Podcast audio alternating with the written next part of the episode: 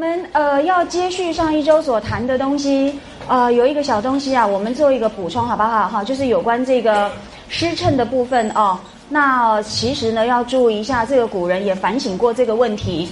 呃，简单补充一下就好哈。其实你们如果有看到我们的呃讲义的话，就是完整的论文的话，其实这里面都有谈到哈。但是我想上课有特别提醒，你们可能会呃印象比较深刻，所以呃举例说明，请你们注意一下哈。这个是宋代的诗评家，他对于呢历来哈的诗称的说法，考你们哦。诗称最早是哪一个记载？我们目前文献所知。哦，这么一来，你们考试会非常的危险哈。这个要记得，每一周稍微做一个准备啊。呃，是不是潘岳跟石崇的故事还记得吗？那是晋朝。那么从晋朝之后一直到唐代什么的，当然失称的情况就越来越多哈。甚至有人呢，哎，在创作的时候就自有一种自觉哈，那一个称的那个不吉利的那个意味啊，一个一个暗示哈。但是呢，一直到宋代，他们在总结跟反省这个现象的时候，我们只挑其中的重点。他说：“失称之说啊，这个是那个呃王茂哈，他的《野客丛书》有提到。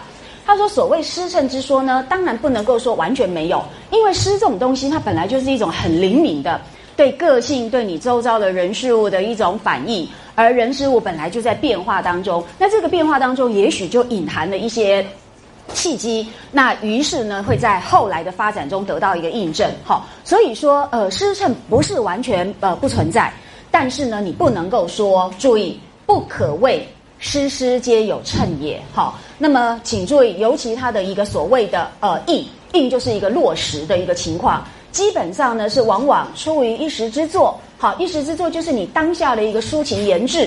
那么后来呢？事与之呃，事之语言释然相会，是等到后来发生一件事情，跟你说的那个呃内容，那么刚刚好碰在一起，得到一个契合。那这个就是偶然的情况。你们看得懂这几句话的意思吗？看得懂这几句话的意思啊？就是说呢，诗本来就是一时之作，它是对他当下的一个情境或者是一种感受、一种存在状态的一种一个反应。那后来呢？发生的事情跟他所说的这个内容呢，刚刚好，诶，契合。他说呢，这个是一般我们所谓的时辰，所以这么说来，你怎么可以说诗诗都有称呢？如果说后面没有发生什么事情，这个诗你就不会做这个穿凿附会了嘛？哦，所以他说不可以把诗称的理解当做是一个常态。也就是说，你不要呢以诗来作为一种呢命运的呃预告哈，或者是呢我们进行这种解读哦。所以哦，请你们要注意，逆于诗称呢，这是不可以的事情哈。所以呢，我们请大家要注意的事情就是说，《红楼梦》里面呢，绝大多数都是。抒情诗，那么这些抒情诗呢，你就要用一种所谓的“无知心生也”啊的这一种态度来理解这些抒情诗。它反映的呢是作者，包括薛宝钗，包括林黛玉，包括诶贾探春，他们呢各自的来自于存在处境跟一种生命价值观的一个心灵反应。这些东西呢，你就把它当做是一个抒情言志的表达就好。那所以呢，这是我呃一再的希望哦，同学们在读《红楼梦》中的韵文的时候，千万不要混淆，否则你就是穿凿附会哈。那这个呢，等一下可以给你们再继续呃做参考。好啦，我们今天一定要赶快把这个什么呃这个那个呃这个称窑哈，常常采用的一个制作手法要讲完哦。我们上次是不是看到所谓的拆字法，对不对？那这个拆字法，我们看到很多呃一些相关的例子哦。不过呢，蛮有趣的是，《红楼梦》里面当然好，当然拆字法不是最最多。我们照这个顺序来看的话呢，来请大家就还是一样，我们呢借由第五回的人物判词，它基本上呢是把这个称窑的制作手法哦，诶反映的最多哈。那也可以说根本上就是这个精神底下的一个产物哈。那所以呢，请回到这个判词的部分。那由于谐音法用的最多，我们等一下再说。我想要跟各位分享的是别名法。好，别名法的意思是说，我在这个文字或图像所发挥的这个符号指涉的这一个呃当下，我不用呃对象的一个常见的。呃，或者是呢，我呃明白的那个名称，我用一个别名来代替它，所以你要懂得用这个方式迂回前进。那什么叫别名呢？我们直接操作来看哈，《红楼梦》里面怎么看哦？来，请大家翻到八十五页。好，那么是贾宝玉所看到的第一幅图册。那这边我有有一些话要做补充哦。呃，请注意哦，请注意，这边呢有非常有趣的现象呢，是这么鲜明的反映出我们读者的主观成见所产生的双重标准。好。读者是这样的放任自己的主观好恶，以至于呢，在评论好或者是在诠释的时候，呃，那么那么严重的双重甚至多重标准而不自知，这是一个非常鲜明的例子，请各位注意八十五页哦，最后一行哦，那么你们都已经知道这是晴雯的图衬，好啦，你们注意一下他画的图是什么呢？他说啊，这幅画又非人物，也无山水。不过呢，是水墨瓮染的满纸乌云浊雾而已。这里面每一个字眼，请都好好的印在脑海里。我等一下有一些东西要提醒你们注意啊。那当然，下面呢，请翻过来，那就是文字的这个展记啊，霁月难逢，彩云易易散啊，等等等等。好啦，你们告诉我，为什么这可以说是晴雯的图衬？啊哦，只因为后面有什么风流灵巧招人悦，有什么心比天高身为下贱，是因为这个原因吗？啊，当然不止哦，因为有这种性格跟这种遭遇的人，当然《红楼梦》中也很少了啦。哈，晴雯大概是我们最容易联想到的。但是如果只是这样的话，这个图衬是很不严谨的。所以请各位注意，这里面呢用了别名法。好，那诶，首先是请你们看一下这个“晴”字。好，这个“晴”字就是天空放晴嘛。所以呢，在呃这个文字里面，所谓的霁有没有好？跟这个所谓的霁月，这其实就是呃这这个要我们联想到晴这个字啊，因为霁本来就是雨跟雪，那么停了，然后呢天空放晴的意思。好，所以它其实就是晴的这个别名。那么另外呢，文这个字哦，请你们注意，文这个字呢，它是用什么部首？是雨部哦，所以它指的是呢天文的现象当中呢水汽变化的那个呃状态，好，这个叫做文。所以请你们注意，就在这呃这个图册里面的图跟文字都对应到这个呃晴雯的文字，猜得出来是什么吗？先看图的部分呐，图的部分有什么？其实就是这个文的别名嘛。我说过它就是水汽的变化嘛。那所产生的纹路现象，这些，哈，其实就是云啊、雾啊，这个都等于，都都可以差不多等于了哈。它们其实都是水汽的变化。这个是图的部分。那请再看那个文字的部分，也有一个字啊，叫做彩云易散，有没有？那也是用到“云”这个字嘛。所以呢，事实上这个图册里面呢，它隐含了很重要的。呃，一个呃线索，那就是呢所谓的别名法，告诉你这个人是晴雯，这样懂意思吗？那接下来才是就他的性格什么来做发挥哦。不过呢，在这边呃，我当然还是有一点性急哦，想要跟你们做一些提示，好，但但是我想我们不要再多做解释，不然我们永远又停留在第二单元哦。这个是我们琪琪以为不可的事情哈。那我要提醒你们，就是呃，心比天高，身为下贱，好。这个下贱当然指的是说他的身份阶级是非常低贱的那个完全没有法律地位的丫鬟这个阶级哦。但是什么叫心比天高呢？哈，呃，我我想我跟你们在读《红楼梦》过程中的那个阶段性应该是很一致的，也就是说你们现在会有的理解跟我过去是一样的，那就是心比天高都是我被我们解释为晴雯有什么高洁的心性，对不对？然后不屑于去跟人家争，然后呢光明磊落，好，呃，然后我们大概是不是都做这种解释？没错嘛，好，那我要提示你们，我的解释，我的认识，呃，在这几年的研究当中发生了变化，哈，我看到的情节，我对他的推敲跟理解，呃，以及呢一直都被忽略掉的文本证据所隐含的讯息，我觉得这个心比天高的那个呃高。并不是指心性的高洁高傲，我觉得只不过就是呢，应该是指他自视甚高。你们知道这是两种不同的意思哦。一个人自视甚高，跟我的心性高洁高傲，那是不一样的东西哦。一个是人格的价值，一个呢却是他主观上面的自我认知哦，这是不一样的东西。但是呢，这当然必须要论证哈。但是我想，我们先不要停在这里，呃。我我说话都是有证据的，好，因为我非常讨厌无稽之谈，我非常不喜欢说，因为我讨厌他，我喜欢他，所以呢，他就是怎么样怎么样，呃，这个是我一直很不习惯的一种呃方式哦，所以呢，这些证据我以后都会提供给你们，好，大家可以一起再重新想一想，也许你的看法呃会有一个不同的一个角度哦。好，然后呢，下面我想请你们。注意到，就是说，接下来有一个跟晴雯其实是同样重要。以书中的篇幅呢，以贾宝玉的立场而言，都是最重要的。那就是呢，请你们看一下下面呢，就是袭人的图衬。那这个你们都知道，这里面用了谐音，对不对？有一簇鲜花，那这个话不用讲了，是不是袭人的本姓？哈，他就是姓花哈。哎，他原原来叫什么名字？跟着贾母的时候叫什么名字？叫做珍珠。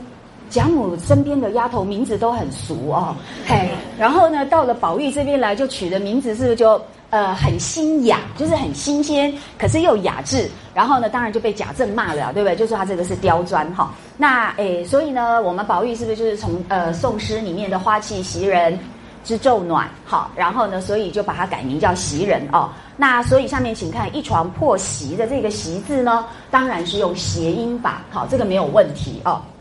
可是，可是，我为什么现在讲到袭人呢？这里并没有用到别名法，知道吗？这里没有没有用到别名法。可是我为什么先谈呢？就是我要跟各位提醒一件事情，就是说，我们读《红楼梦》的人呢，是多么的浪漫感性啊！哈，有一位电机系的教授，前呃上个礼拜还在跟我讲说，啊，我一看到你就知道说，哎，呃，上次收到的那封信是怎样的人写出来的？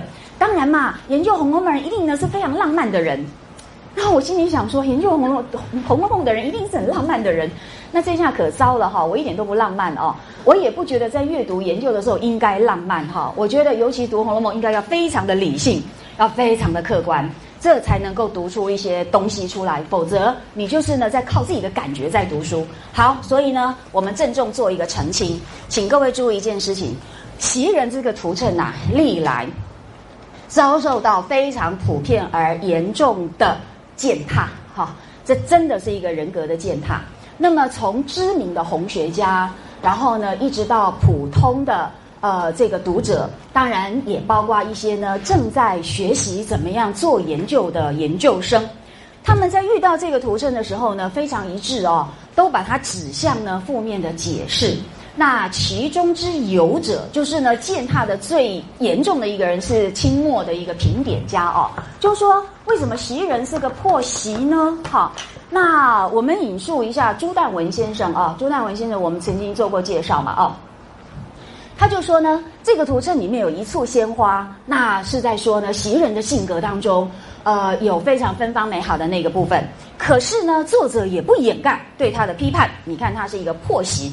表示说呢，这个人有很卑劣好的那个部分，好，那这种意见很具有代表性。那我要说的是呢，清末比他更早的那个清末的评点家，他怎么样来解释破席呢？他说：“你看作者给他这样的一个图，其实啊，就是哦，有给予他一种非常言语抚悦的呃一种贬责。好，那怎么说呢？他说席这种东西啊，席这种东西你们都知道哈，夏天我们刚用过，对不对？好。”他说：“席这种东西呢，是一人眠之不破。”下面一句我就不用念了吧。就是说，如果这个席子是一个人睡的话呢，这个席子不会破的啦。那多人睡的话呢，就会把它给睡破的啦。好，你不觉得真的是非常的难听？哈，而且老实说，我真的觉得这个心态是不对的。首先，你是在冤枉别人。冤枉别人的时候呢，又这样放纵自己的这种好恶，然后呢，过度的诶加以羞辱，这说实在的，真的是一个人格谋杀哦。而且我觉得，当你讲这么难听的时候，呃，人格最卑劣的不是你所谩骂的对方，而是你自己。好，那这个呢，它其实就就是呃，就就是。尖酸刻薄、冷嘲热讽，说：“你看袭人这个人再嫁，好，所以呢，作者就用这个破席呢，诶，来这个诶，这个指责他，好，给给他这么一个难看的一个图哦，大概是这样的意思。但是呢，我真的要说明几件事情哦。首先，这个“破”字可以拿来当做是一个人格批判的形容词吗？好，那所以呢，这就是一个大问题了哦。是不是我们不能自己想当然尔，不能照自己的主观意愿去？啊，做判断，我们要从整部呃，尤其是相关同类事情的直接证据跟呃间接的旁证，我们用同一个标准来看。现在我们的问题就来喽，诶，在我们所看到的这十几个女性的这个图衬里面，包括作者的旁白描述里面用到负面的形容词的多不多呢？很多，几乎全部都是百分之九十九以上都是，请翻回来八十五页，刚刚说的晴雯的这个图，你们告诉我，这里面对于它的别名上面加的形容词是什么？哈，是不是乌云浊雾？是乌跟浊？那为什么我们从来没有读者说，你看晴雯这个人人格卑劣？污浊嘛，而且你看呐，又非人物也无山水，所以这个人不是人呐。为什么没有人做这样的一个推论呢？你们听了觉得好笑，可是你们从来没有意识到这个问题，对不对？那很明显，我们的读者很特别哦，好一致的两百多年来，呃，都很偏心的。站在晴雯这一边，那人心是这样子。当你一偏的时候，只要是我喜欢的人犯的错都呃没有什么大不了。可是他的优点呢，我们就会尽量彰显。那我们讨厌的人呢，就尽量骂他，对不对？哈，然后就把他当箭靶。那呃他的优点，我们就会说，哼，也不过是这样而已，对不对？这不是人性之常吗？可是我们真的要用人性之常来做研究吗？我们学到的东西是在人性之常所引导之下的认识吗？如果是我们不就永远停留在人性之常吗？那作者真的只是要反映这样的东西而已吗？我们到底是不是在画地自限？好，所以我的意思就是说，好，我们先超越出来看看这里面所有的图层，它的制作手法上面有没有一个大体上的一致性？好，所以请看这边是乌跟浊，对不对？非人物也不是，也也非人物也无山水，有没有注意到都是否定词？非啊，无啊，污啊，浊啊，基本上都不是正面的语词嘛，对不对？好，我们已经看到这个例证了，再来看看别的。那回到八十呃六页，那袭人的呢，它就是一个破袭哦，用个破字。好，我们继续往下看。哎，相邻的这个蒲衬，有没有注意到图上面画的是水和泥干，连哭偶拜，对不对？干涸，好，和干，还有哭跟败，这个都是很负面的语词嘛，对不对？那那我还是要插科打诨一下哦，有没有读者说，哎呀，呃，相邻的图是连哭偶败，表示这个人是残花败柳，没有嘛，对不对？可是我就觉得这个这个阅读心理真的是太有趣哦，就是说我们读者竟然偏心到这样一面倒的情况，这也真的是蛮罕见的一个《红楼梦》接受史的现象哦。那我要说的就是呢，我看过一个还算客观的一个呃研究生呃的一个论文，他很有趣。他说他实在是不觉得袭人有什么不好，不过呢，他也没有办法解释为什么曹雪芹用破袭来呃这个描述他，因为他总觉得破袭就是一个不好听的词。可是呢，他就没有扩大去想，哎，这里面讲呃这个晴雯是也非人物也无山水，对不对？是乌云浊雾，他为什么没有看到相邻的图是连哭偶拜？我们再继续往下看哦，下面是那个林黛玉跟这个薛宝钗的合图哦，有没有注意到那个是林黛玉是两株枯木，对不对？是干枯的。好，然后呢，当然这个诶下面的呃这个薛宝钗好也没有没有涉及到这个形容词，可是我们继续往下看好不好？呃，下面还有提到这些相关的形容词的有哪些呢？诶，大概就是请翻过来，在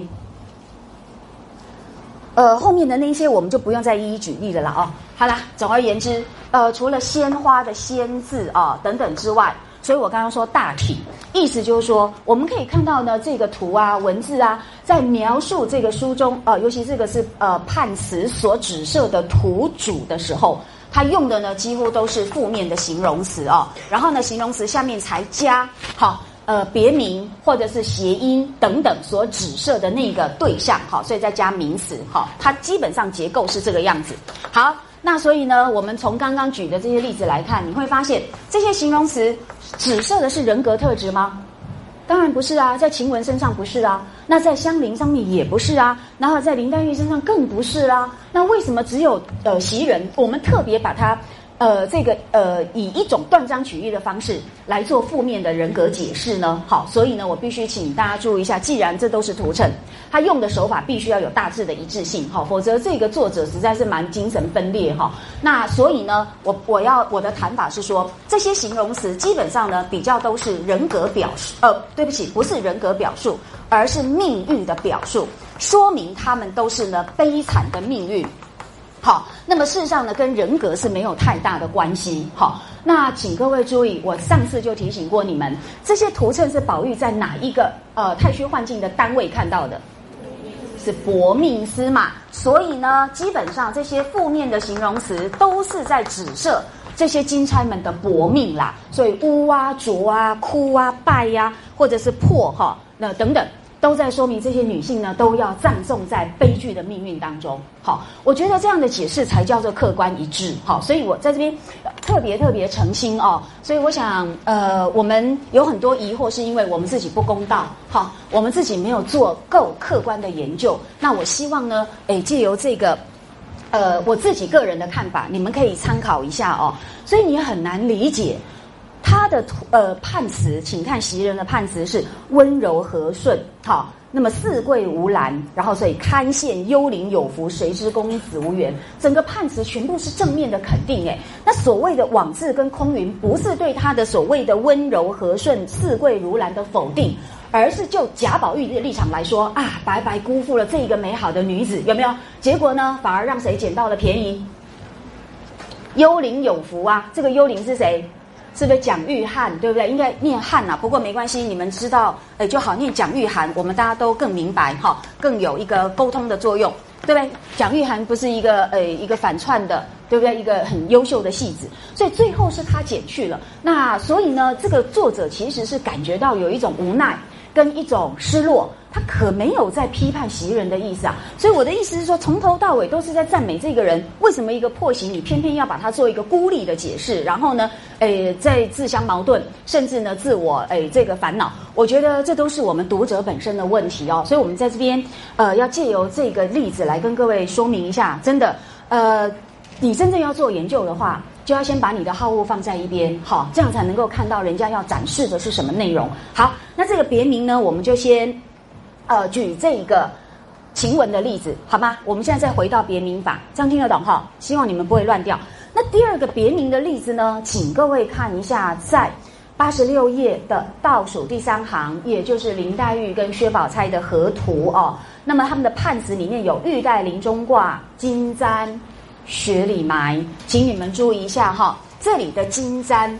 其实就是宝钗的别名，好，那金当然是一种珍宝，对不对？所以他们是呃同义词。那簪跟这个钗都是女性呢，诶，簪在发上面的一种呃装饰品，所以他们根本上就是别名，好，所以这边的金簪薛里面就是要告诉你说，诶，这个是薛宝钗的图衬，而且呢，这也暗示着她将来呢会被呃某个某个意义来讲，她的守活寡也是一种的被。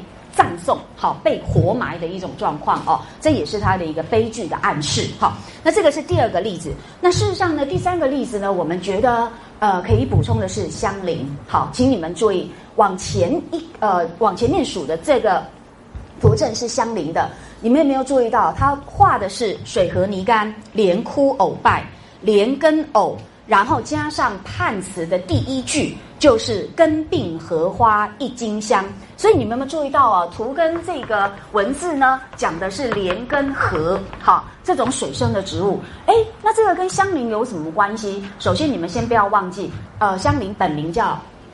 英莲，好，这个当然指的是这个人。可是菱菱角的那个菱跟莲跟荷的关系是什么呢？不要忘记，他们是不是都是水生植物？好，那它事实上呢，也呃所谓的相邻的菱的那个命名，它事实上也是来自于莲跟荷的一个联想。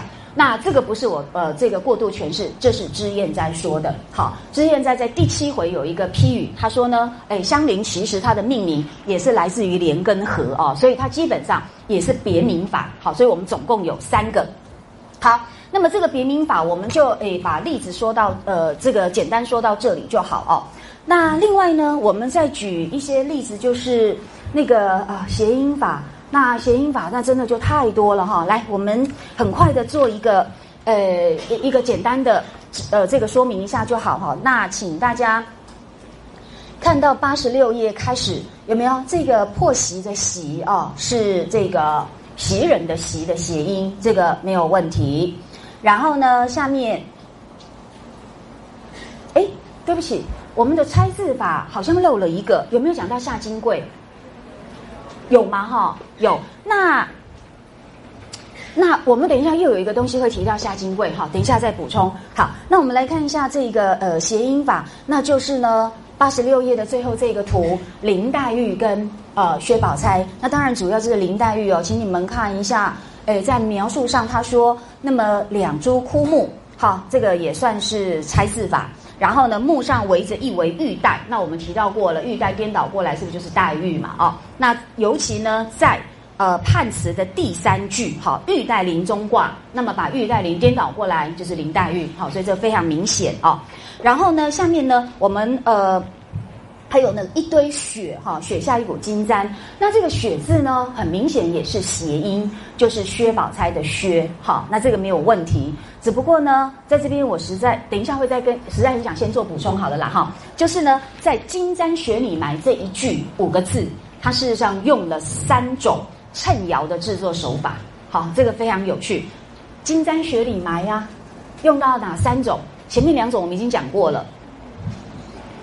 啊，金簪是什么别名法嘛？那雪呢是谐音。那什么叫金簪雪里埋？这整个呢，其实就是所谓的那个呃，应该是有一点是那个状态的隐喻法啦。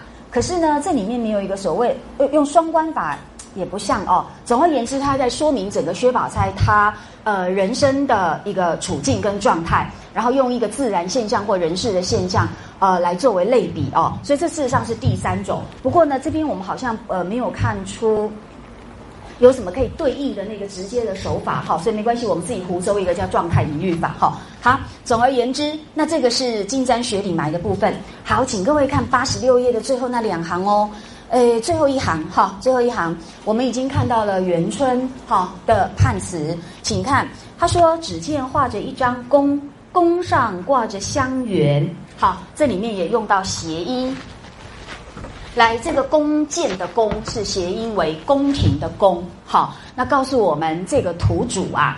她是跟宫廷有关的女性哈，所以这当然跟后来元春封妃，而封妃之前她是不是因为选秀女的关系，早就已经入宫哈，所以这个跟她的处境是最相关。那所谓香园的这个园呢，就是谐音元春的元。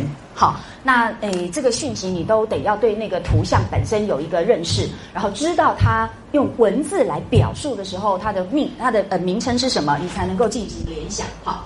好，然后呢，这个是呃这个元春的部分，然后下面呢，我们好像就不大容易再看到这些用法了。那么，请各位再翻过来八十八页哈，这个八十八页，呃，还有一个小地方也用到了这个谐音，那是在李纨好倒数第二个图衬。那么李纨的判词呢，第一句就是“桃李春风结子纨”，这个“纨”呢，就是谐音为李纨的“纨”。好，那尤其你们看看都看得出来，这句里面是不是出现一个“李”字，对不对？好，所以合起来就是李纨呐。加上呢，它的图啊有一盆茂兰，这当然是透过什么关系法。好，来，请看一下。这个就是透过关系法，因为呢，那个兰花的兰是不是他的儿子贾兰的名字？好，所以呢是透过他们是母子关系，然后呢又透过诶这个呃彼此的联想，好，所以你们可以发现呢，这个图证真的就是完全是趁尧的一个诶这个直系的一个子孙哦，所以呢完全都在这个系统里面去运用。那诶当然啦，我觉得啦，桃李春风结子完呢，它事实上也可以说是一个过程隐喻法哦。或者是像诶，跟刚刚讲的状态与律法好像也可以相通。那么你可以看到，诶，桃李春风结子完，它事实上同时也在暗示李纨的人生变化由幸到不幸好的这个过程。怎么说呢？它用的大自然的现象。那桃花、李花是什么时候盛开？当然是春天。可是你们知道吗？呃，你们大概都不知道这个状况哦。实际上，在先秦时代，他们就透过桃李的生物特性，就有做过一个对这一种物种的赞美哦。赞美说呢，呃，这是赵简子的话，他说呢，桃李这种呢是春花哈。我用简单的话来讲，春天你可以看到美丽的花，那夏天呢，它们满树的浓荫哦，那么夏天你可以映其下，好得到这个树给你的庇荫。那秋天呢，他们就结了果实，好，所以呢，他觉得说这种植物有什么不好？你真的要算他们的德性来讲，比起那个梅花竹子，它也不遑多让，有没有？因为古人不是不是把什么松竹梅都把它歌咏为什么非常具有德操，哎，给予它很高的那个人格蕴含，然后加以赞美。但是有人会认为那是你们个人的偏爱。那事实上，任何植物你都可以找到它的优点，好，跟道德性在里面，只要你愿意去。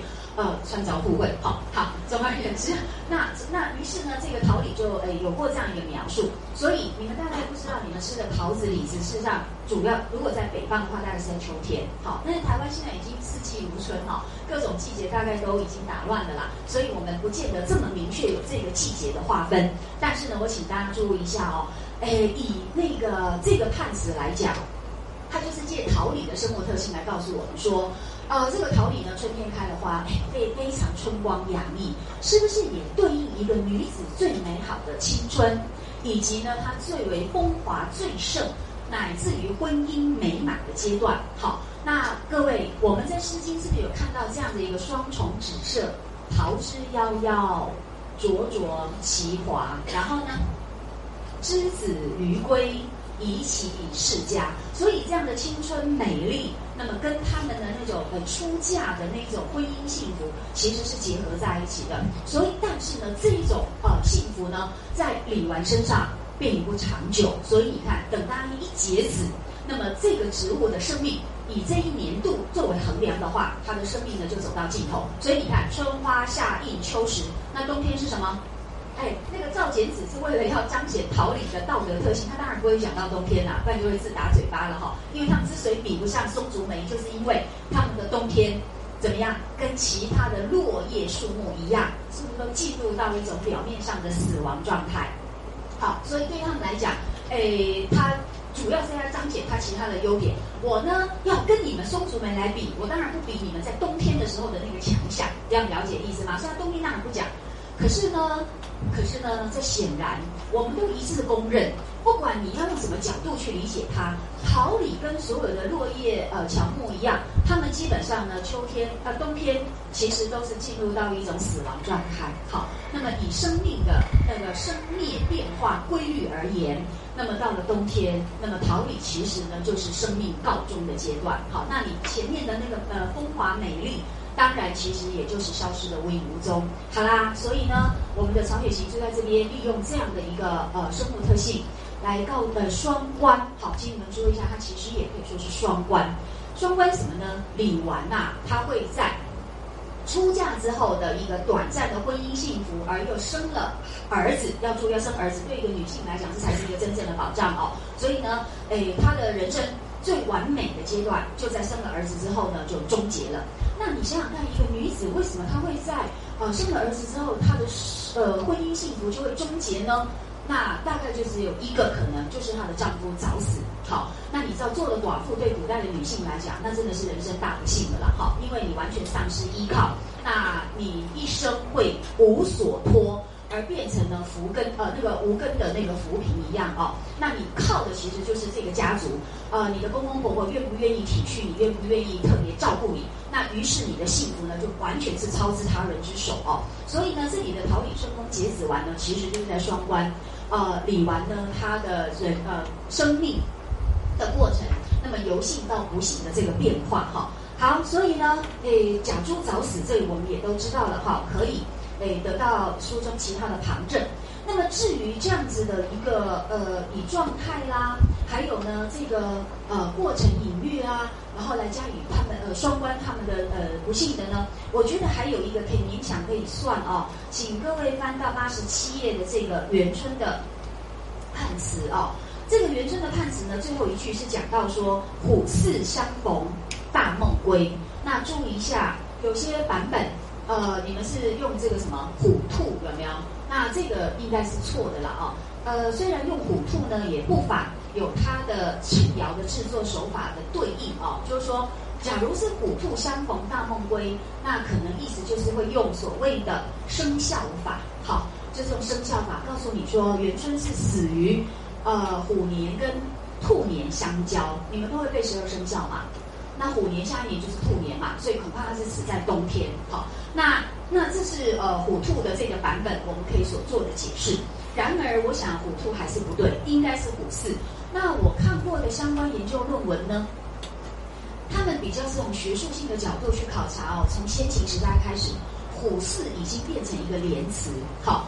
那这个是非常频繁常用的，在那个诸子散文、战国诸子散文，还有一些呢相关的类似的呃这个古典的写作。那虎字是很常见的一个一个词语啊。那么这些词语当然呢，通常都是用在呢两强相斗。好，你们知道虎跟兕都是猛兽，那当他们相逢的时候呢，那当然就是你死我活，都是非常激烈的斗争哦。那么跟生死交关。所以呢，我想如果用虎兕相逢的话，可能会更好。它应该也是一种呃状态的一个双关啊，告诉我们说，元春恐怕是死于宫廷斗争。那宫廷斗争都是非常惨烈的，你知道吗？哦，不但败者为寇啊，恐恐怕都是抄家灭族哦。所以你看贾家的下场，那这个大绝对是其中一个非常重要的一个一个一个呃现象哦。那元春的死究竟怎么样跟贾府的抄家相关？呃，这当然已经没有后四十回，我们也无法检证哦。不过呢，跟上周所说的一样，呃，我是没有想象力的人，因为我也不喜欢穿凿附会哈。我觉得在编那些内容的时候，我几乎我都觉得我自己在胡说八道哈，所以我从不做这样的工作。但是有些人他们很有想象力，可是呢又谨守事物的逻辑，然后呢又很熟悉《红楼梦》的文本。那这么一来，他所做的虚构，我就觉得有参考价值，虽然未必是曹雪芹的原意。那究竟这两者之间如何相关？请看华视版《红楼梦》连续剧。好，好，那这个我们不能再讲了，再讲下去我们这个单元永远上不完。好，那所以呢，我们对于衬窑的制作手法，目前，呃，我们看到的就是这一些哈。当然呢，谐音在《红楼梦》里面的运用真的非常的多哦。呃，我们现在请注意哦，要稍微呃误入歧途一下，就是说。呃，我们现在不是在讲那个衬的预告了，而是在讲曹雪芹的顽皮啦，知道吗？他怎么顽皮呢？他在他的那个书里面哦，不断的运用到各式各样的谐音，然后你会觉得非常的好玩哦。哎，我们来举例一下好不好？不行，这都被你们看光了。来，可是这因为被放在表格里，所以怎么办？一放大就没了。好，可以这样，OK。来。第一回那一颗被弃的炼造没有成功的瑕疵品有没有？那颗顽石是不是被丢在哪里？第一回啊，第一回的第呃二页对吧？哎，这个你们都要滚瓜烂熟哦，同学。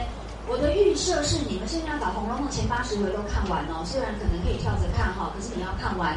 那细节的部分呢？只要我们上过的部分要很熟哈。那还有基本常识，你们要知道什么叫中鼎之足。什么叫中鼎知足？中鼎这两个字来自哪个完整的成语？如果你们这个都回答不出来，我真的觉得那我没有办法了。如果你们连国中常识都没有的话，我实在是照顾不来，我不能连这个东西都讲哦。你们自己去 Google 去查就好。什么叫中鼎知足？它来自于钟鸣鼎食的的一个这个缩语哦，这个一个比较缩呃缩短的一个语，它就是钟鸣鼎食。会用到钟，哎，敲钟来呃号召大家来吃饭了，然后会用一个大鼎来烹煮，那么你就知道人口是不是很众多？那这个指的就是豪门贵族啦。好，所以《红楼梦》中只要是涉及到钟鼎，指的一定是豪门贵族。所以林如海家、林黛玉的家世背景，这也是钟鼎之族，我们都念过的。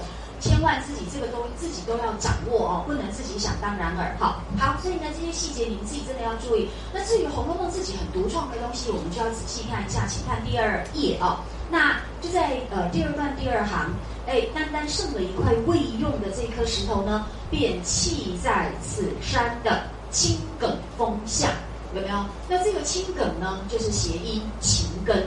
那请大家呃呃做听我做一个补充说明哦。由于中国文字单音单字单形，同音字是不是很多，对不对？那谐音字更多。那你如果真的要穿凿附会起来的话，全书都可以做各式各样的联想，知道吗？那所以这个我们不能泛滥，我们要有所节制。到底什么词汇是用到谐音？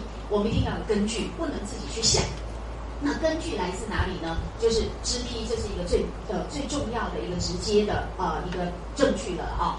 那如果没有，那就要非常小心谨慎，不能自己去揣摩，否则没完没了。所以这个以情为根，某个意义来讲呢，就是。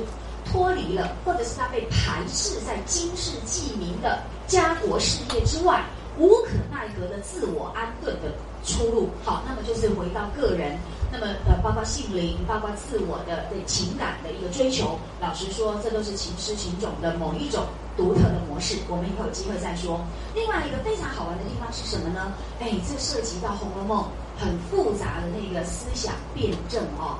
我们总以为《红楼梦》里面有一个单一价值观，就是以真为贵，以假为非，对不对？好像说呢，曹雪芹就是透过贾宝玉要来呢，彰显情的真实、情的珍贵，然后贬低人为的诶虚假。这个说法真的很幼稚，哈，真的很幼稚。因为连真是什么东西，它本身都是无法真正被定义的一个。很模棱的，而且甚至是内容有很多变化的语词。真本身是一个没有办法确定的东西，所以什么叫做真，什么叫做呃假，这中间又有模糊的那一种呃空间。老实说，曹雪芹的思想深度不可能会有这么简单的二分法哦。好，所以我们请各位来看一下，我找到一个非常有意思的证据。那在我有限的呃阅读经验里面，我没有看到有学者注意到这个现象哈，所以我自己呢就觉得这应该来跟各位好好做一个说明。来，请各位看第一回的第五页哦，这边有非常重要的一个东西。那我们借这个机会来做一个呃补充哦。来，请看在星号的后面呢，这基本上就是啊，故事呢，诶，好像一个真呃一个一个第一次的真正的开端哦，从神话然后要进入到诶现实世界哈。那当然贾府的故事，林黛玉等等的故事是在第六回哈才开始。那这边呢，他就回呃从神话世界来到了诶现实世界哈，回到历史的世界，那就是呢跟贾家有关的这些前因后果。那各位你们来看一下，这边非常有趣的是说呢。请注意，呃，故事的发生地点是在姑苏。你们看一下第二行哦，星号后面的第二行。当日地陷东南，这东南一隅有处曰姑苏。姑苏是不是就是苏州？有没有？那你们有没有发现哦？真的哦，《红楼梦》有非常强烈的苏州情节跟金陵情节。好，这两个城市呢，在《红楼梦》里面呢，几乎是一个非常重要的地理空间。那都有特殊意涵。那也都有它从过去，尤其是明清的那个文化思想背景，呃，所产生的一种呃特殊的内涵。那也就是说，曹雪芹一方面继承了明清时代的文学文化，呃，给予这两个地点啊。当然，以金陵来讲，更要追呃追溯到六朝哈。所以这都是一个文化积淀非常深厚，而有非常丰富的紫色的一个特殊地理啊的地点。那曹雪芹是继承了这个内涵，然后呢，那么交织融入到他的这个叙事的需要里面哦。那以苏州来讲，这个是明清比较被凸显出来一个地点，上有天堂，下有苏杭。那这个呢是比较后起的一个谚语。那尤其呢，各位你们大概可以发现到，有关才子佳人小说男女恋爱故事的，常常男女主角一定都是江南人士。那么他们的籍贯最集中的。呃，地点之一就是苏州。好，那所以你大概很难想象才子佳人的故事呢，那个女主角竟然籍贯是山东，对吧？好，那会非常的奇怪哈。所以这是有道理的。我们想象这样的才子跟佳人是不是都非常斯文柔弱哈，优美，然后诗才洋溢啊？那我们大概很难想象说，那个女主角一出来，哇，庞然大物一个，然后呢，非常的吃粗犷，然后吃馒头等等哈。那这个就佳人故事的情调了哈。这是我们开玩笑。可是，可是为什么我们会这样子的做这样的一个玩笑呢？是不是就是因为山东啊这些东西地点？给我们的文化想象是不是就比较偏向那一边，对不对？好，所以呢，你就知道这是一个文化的规定，是我们在呢，呃，我们在这样的一个文化传统当中，对这些地理所形成的一种文化想象。好，好啦，那所以你们就知道喽，甄士隐是不是苏州人？下面是曾志颖在介绍甄志颖的来历。那你们要不要顺便想一想，《红楼梦》中籍贯是苏州的还有谁？林黛玉，还有呢，他的一个 double 的 double，就是他的丞相，就是妙玉，妙玉也是苏州人，还不止。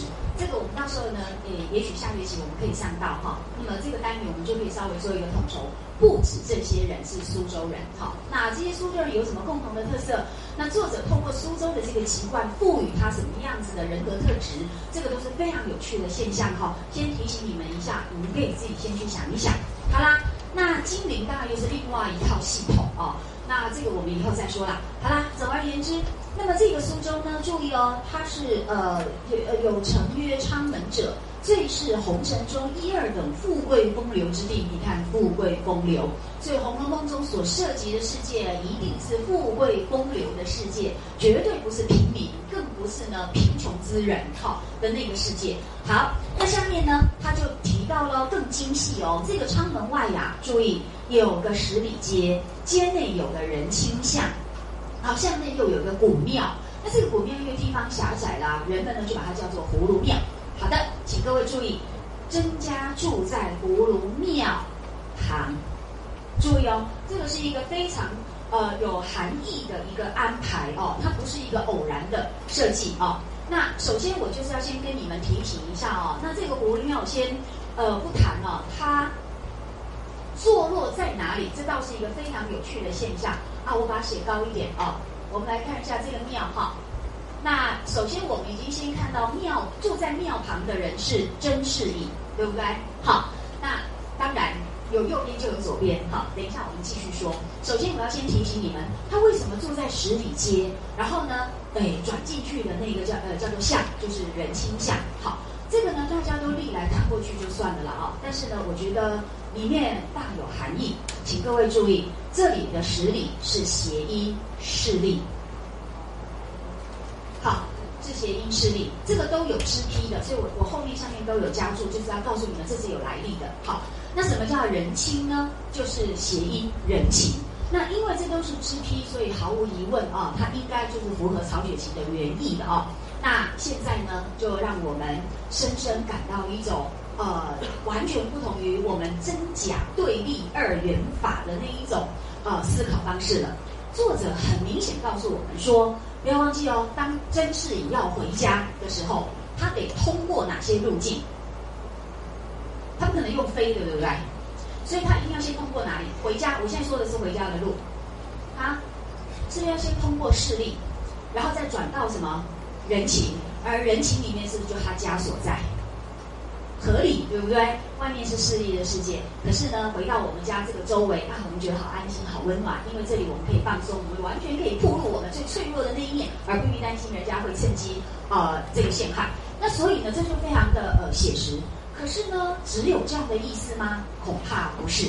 我觉得它有另外一层的含义，是在告诉我们说，你要到达人情的体认，你必须要通过呢对势力的认识跟呃跟锻炼，好。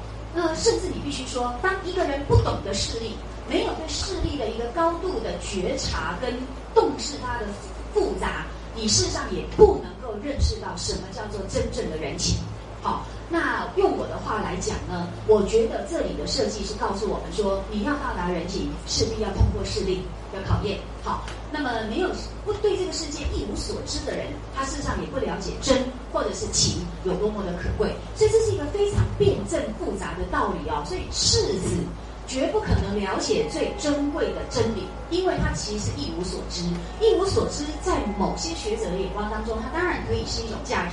可是它绝对不是一种人文的价值哦，所以懂得珍惜的人，其实是因为他失去过；没有失去过的人，他不知道呢呃拥有的可贵。同样的道理，你会知道说你的父母对你有多么好的时候，往往是你在外面被人家陷害、遍体鳞伤的回家，知道意思吗？所以呢，否则你就会呢滥用好你父母给你的爱，没错嘛？我们通常对父母讲话是最不客气的嘛。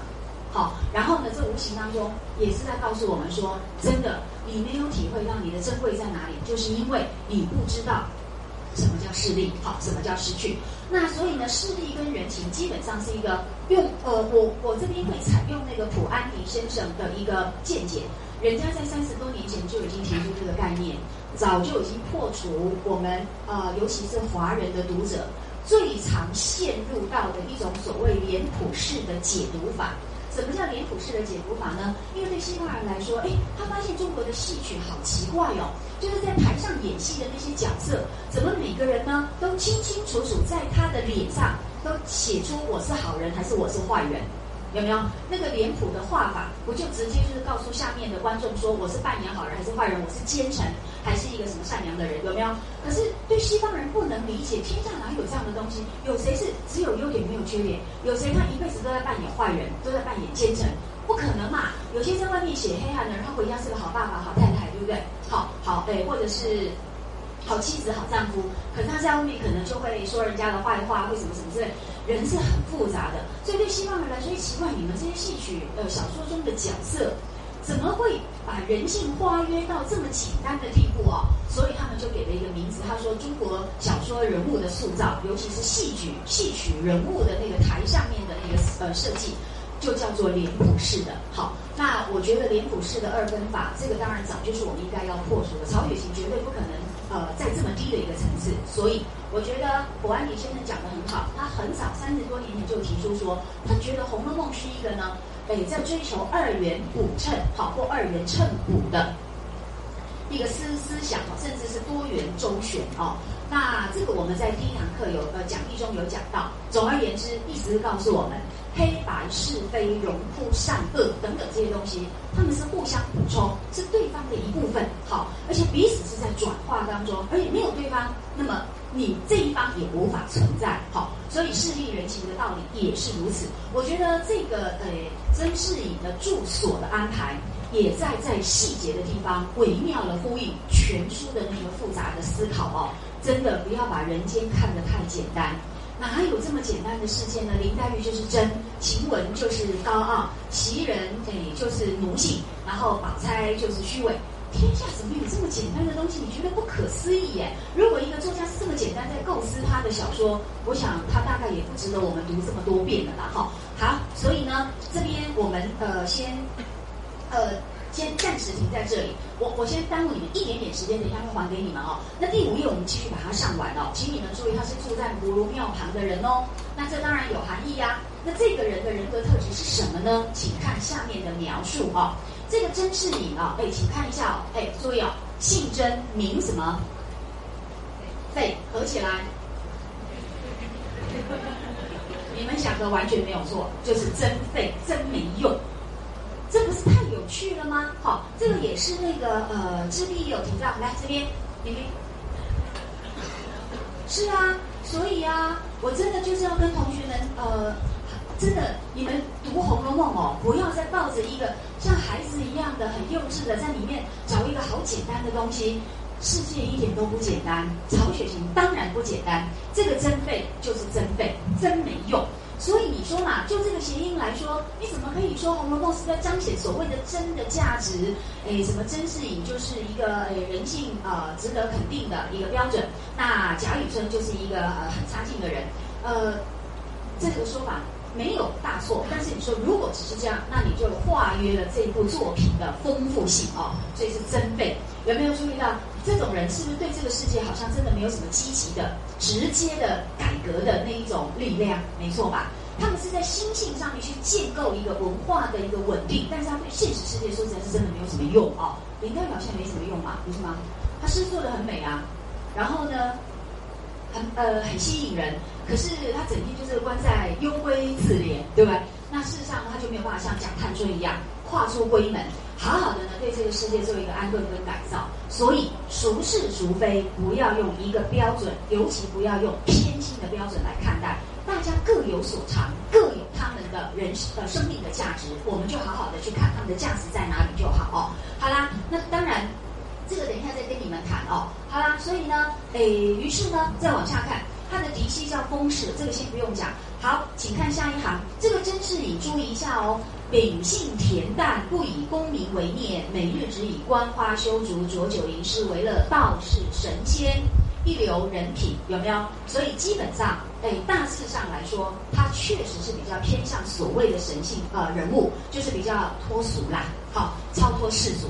好，可是呢，有一个很很有趣，就住在葫芦庙内，好，那个人就是贾雨村，在第八页。好，我们先休息十分钟。那各位呢，翻到第八页，我们刚刚呃提到，请看那个中间这一段啊，这侍隐呢正在吃响，请注意，忽见隔壁葫芦庙内，好，葫芦庙内。那么寄居的一个穷儒，姓贾名化，字表石飞，别号雨村者呢，走了出来。好，好，那请看一下哦，他就是住在葫芦庙内了。好，所以一在旁，一在内，注意一下，刚好对应他们的某些性格哦。假设说住在葫芦庙旁的甄士隐是比较脱俗，比较有神性取向，而果然他是不是也是《红楼梦》里面第一个就出家的？好，哎，你们还记得吗？出家在支批的。专有术语里面叫做用的是悬崖杀手，好，悬崖杀手就是出家的意思。好，那所以呢，他从第一回呃评点到呃甄士隐的时候，就用到悬崖杀手这四个字。后来呢，他也说这个就是将来贾宝玉也会走上的一条路了啊。好啦，那至于呢，住在葫芦庙内的贾雨村，那你们都知道啦，这个人是不是很懂得为官之道，对不对？很懂得逢迎巴结，甚至呢不惜陷害无辜之辈，只不过是为了要让自己飞黄腾达，那么手段残酷哈，等等忘恩负义，反正你所有的那些对于小人如好可以用上的那些呃负面的语词，都可以用在他身上。所以你们要注意，这种读书人呐，他还是可以分很多等级哦。有的读书人真的是从书里面得到一种道德的升华，一种呢很高远的视野，一种的对自我的一种崇高的期许。哈，那自己就是做这个那种人，就叫做君子如啊。那君子如当然像孔子啦、孟子这些都是。可是呢，有一种人，他是一个假的读书人，就是他虽然读了很多书，可是呢，由于他心性不正。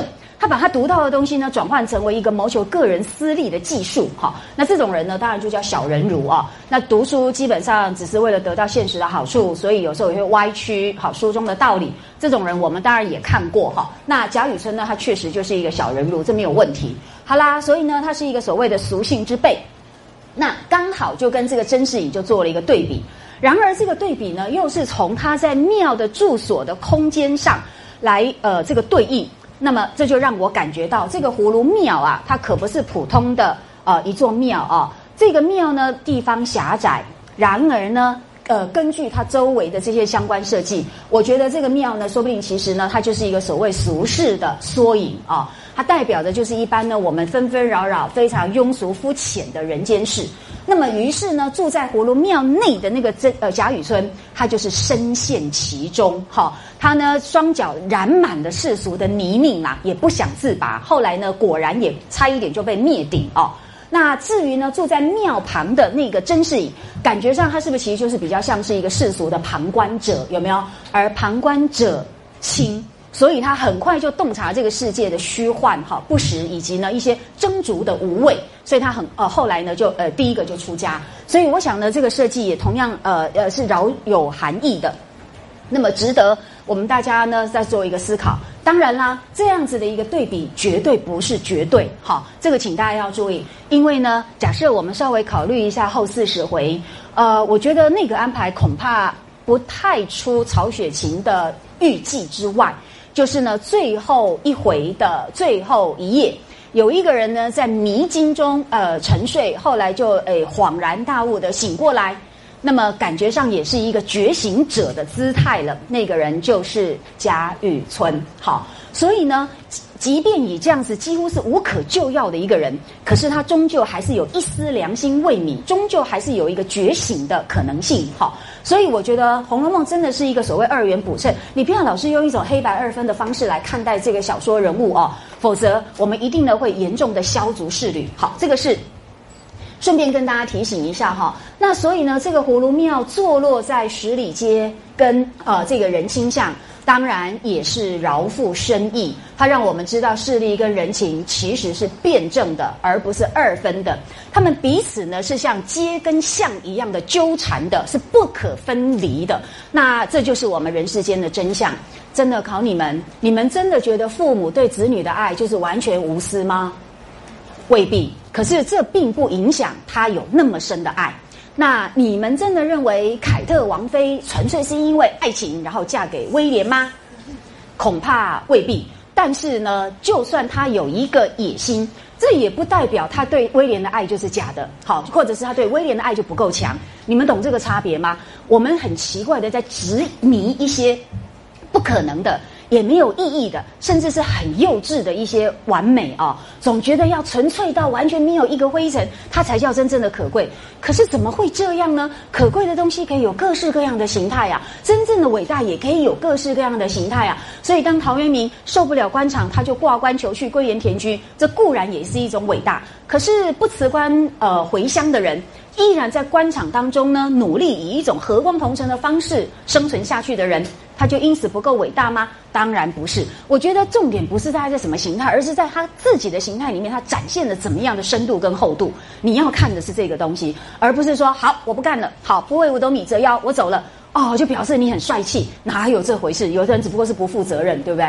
好，陶渊明不是也曾经被批评过不负责任吗？所以我的意思就是说，世间的道理没有一个标准，哈，那不要只拿一个标准，尤其那个标准就是来自己的，来自自己的好恶，这真的是一个很大的问题哦。好啦，那当然啦，因为在葫芦庙里面呢，曾经发生过葫芦僧乱判葫芦案的故事，有没有？第四回吧。那我们的这呃这个。贾雨村为了他的仕途，是不是就接受了那个门子的建议，就把人命关天的那一个冤案，好，那个冯冤是不是就给乱断了，就给草草打发掉了？有没有？那呃，所以呢，那个葫芦啊，在这边就有糊涂的谐音啦。好，就是人世间有很多真理是不彰的，那是非呢也是被蒙混的。那这个当然也是我们很常见的现象。不过我还是必须说一句话，好。诶，就那个冯渊的事件呐，我们先来把一些相关的做一个那个呃做一个整理。我再跟你们提醒一件事情。老实说，冯渊的案子，事实上呢，真正在追究人是谁？冯渊被被打死嘛，对不对？那真正把呃在呃追究这个案子的是谁？是不是其实是他的远房的亲友？那那些亲友们之所以追究这个案子。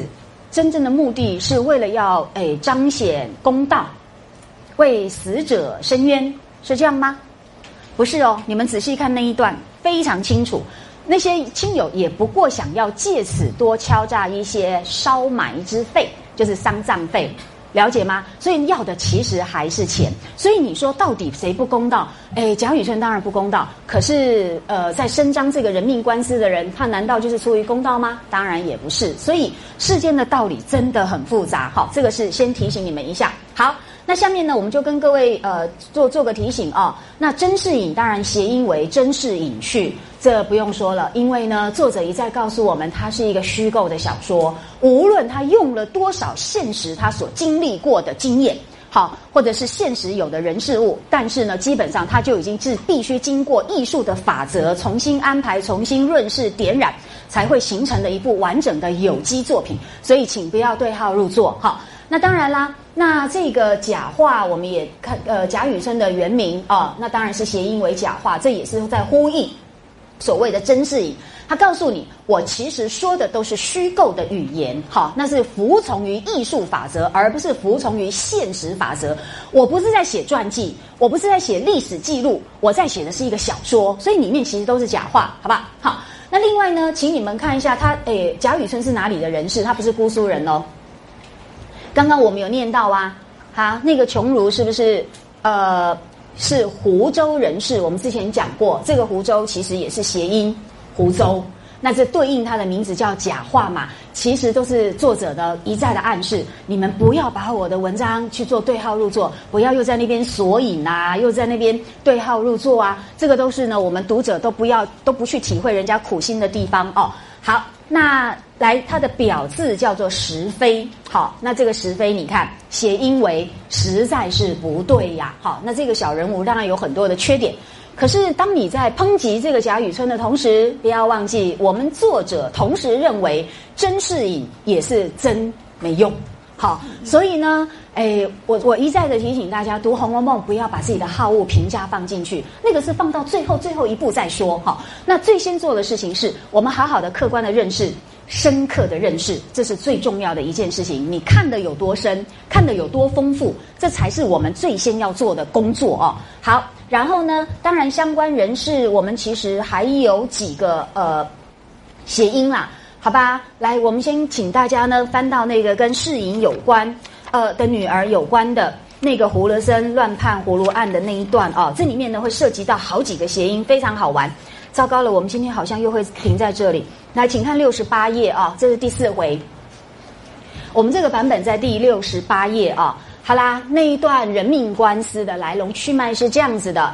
来，请看第二行哦。这个被打死之死鬼呢，被打之死鬼是本地的一个小乡绅之子，名唤冯渊。哈，那么自幼父母早亡，又无兄弟，只他一个人守着些薄产过日子。长到十八九岁上，酷爱男风。男风是什么？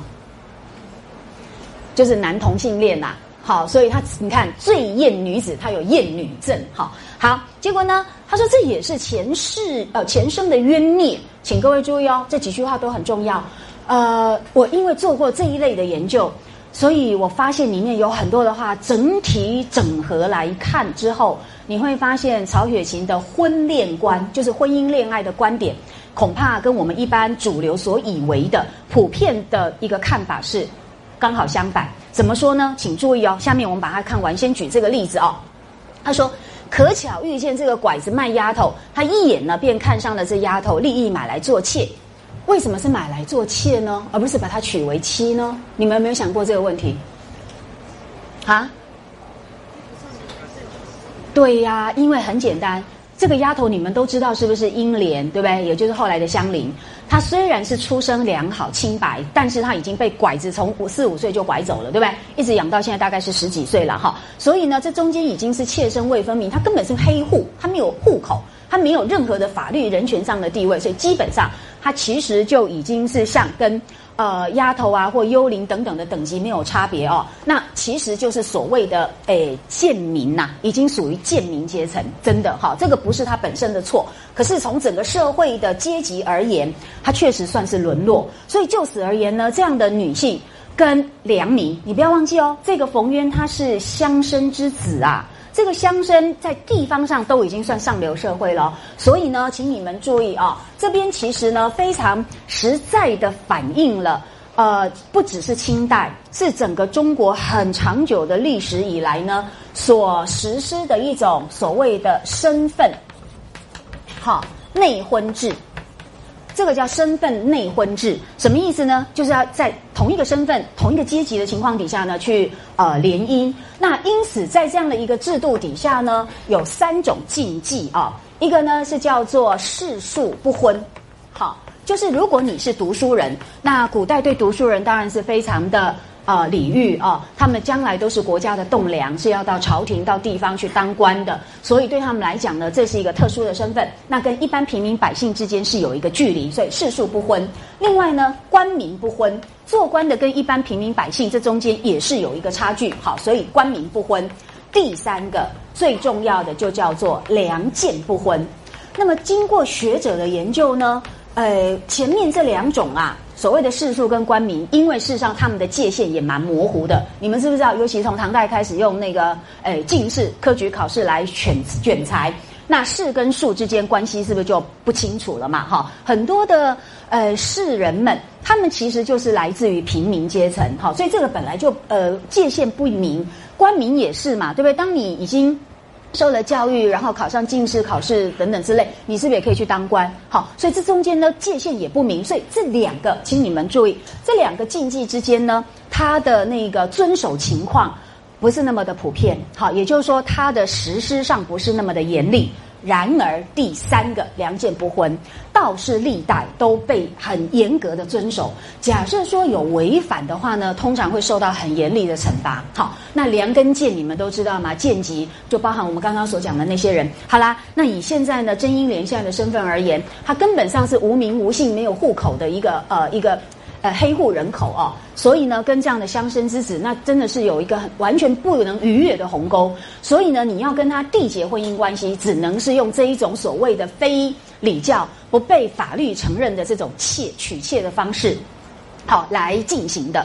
好啦，这个就请你们注意啊。好啦。但是呢，他真心爱她，所以立誓再不结交男子。哎，整个人完全转性，你就知道这个英莲的魅力有多么强大哈！他不但让一个男人一见钟情，而且让这个男人呢彻底转性，然后最后还奉上生命，有没有哈？所以这个香菱真是了不起。然后你看一下哦，哎，也不再娶第二个了，这是不是？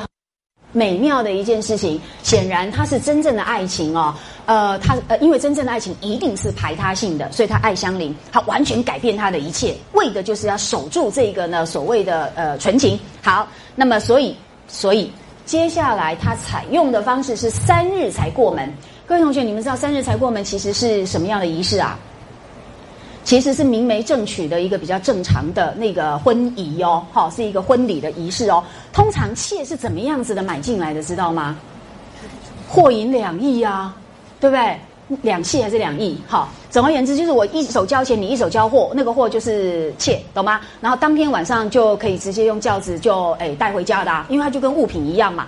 所以你们有没有发现这个故事哦，真的是让我感慨万千哦。那同时呢，透过全书中其他数十个相关的例子，我们整合来考察，我发现到了一个是也让我自己在没有研究前呢想象不到的一个结果，那就是曹雪芹事实上他是不赞成一见钟情的，因为一见钟情带有非常大的风险性。带有甚至呢很大的致命性，因为它建立在一个互相并不了解，那么也事实上呢，呃，没有共同基础的这个前提上，那这样的婚姻要能够持久，本身就是很大的风险。所以呢，他透过另外一组人物，让我们知道，呃，真的能够长久的爱情，其实反而是日久生情，是知己式的伴侣。那组人你们应该猜得出来是谁吧？就是贾宝玉跟林黛玉啊，他们不是从小一起长大吗？同寝同食同呃这个同进同出，那么日日夜夜生活在一起，而且是青梅竹马一起，那个情感的累积跟互相的了解，才真的够深厚，才能够支撑漫长的婚姻哦。所以呢，这个一见钟情的例子，你看哦，它是失败的，而且非常惨烈的，以付出生命作为代价。难道我们没有看到这个安排背后可能的隐含意思吗？好，而且最有意思的就是说，我觉得这中间才是让人感慨万千。是说，一个人他的爱强大到这个地步，请注意，所以 passion 恐怕也不是我们曹雪芹所肯定的一种情感方式。你知道，这个情感够强大，所以让他彻底改性，对不对？转性，对不对？然后让他彻底到说，以排他的方式面对眼前他这个所钟爱的女神，对不对？就因为情感太强烈，强烈到一个呢，呃，恐怕已经失去了某些现实逻辑，然后失去了某一些呢，其实我们为了要在生活中安顿的某一些理性原则，所以他付出这么大的代价。好，所以我觉得这真的是很发人省思的一个特殊安排。当然啦，我觉得最最让人觉得不甘的是说，如果他没有那么爱香菱的话，没有那么爱香菱的话，要不要等三天？不用嘛，当天就诶就带回家了嘛，那是不是就不会节外生枝，对不对？因为夜长梦多，就因为这三天，所以他是不是把命都赔上了？这三天是不是就导致于拐子是不是重卖给谁？薛蟠嘛，是薛蟠呐，所以薛蟠也要人不要钱，所以两个一争他就被打死了，有没有？所以你看这不是很微妙吗？就因为爱太深，结果这个深呢，使得他有这种执着，而这个执着呢，那么就赔上了生命。我的意思是说，同样的一段情节，我们或许有不同的角度去理解它，而哪一个角度理解的比较是客观，那当然要参照全书所有的证据一起来考量。那我刚刚那个角度呢，在全书中有其他很多的证据告诉我们说，凡是一见钟情的，几乎都是失败收场。好，就是说你是有人为的努力，你有一个自觉的追求。通常在这种状况底下所经营的男女关系全部是失败的。好，所以呢，你会发现有另外一个表面上好像也是一见钟情的例子，他最后是 happy ending。那跟我刚刚现在讲呃刚刚讲的话完全没有冲突。那个人呢是那个甄士隐也呃那贾雨村哈贾雨村他也同时娶了一个妾有没有？好，那那个妾呢出现在第几回？好像是第是第二回是吗？还是第？你们有没有？好，在第二回哦，但是呢，第一回就已经出现。好，我们先看那个第一回好不好？就是呢，这个真是啊，不对，是在在那个第二回啊，其实应该是在第一回了哈。不好意思，我对这第几回常常会搞不清楚。好，第一回，请看第九页。好，请看第九页。那么这个人呢是这样子的啊。呃，这一组男女关系，因为跟谐音也有关，我们一起来看。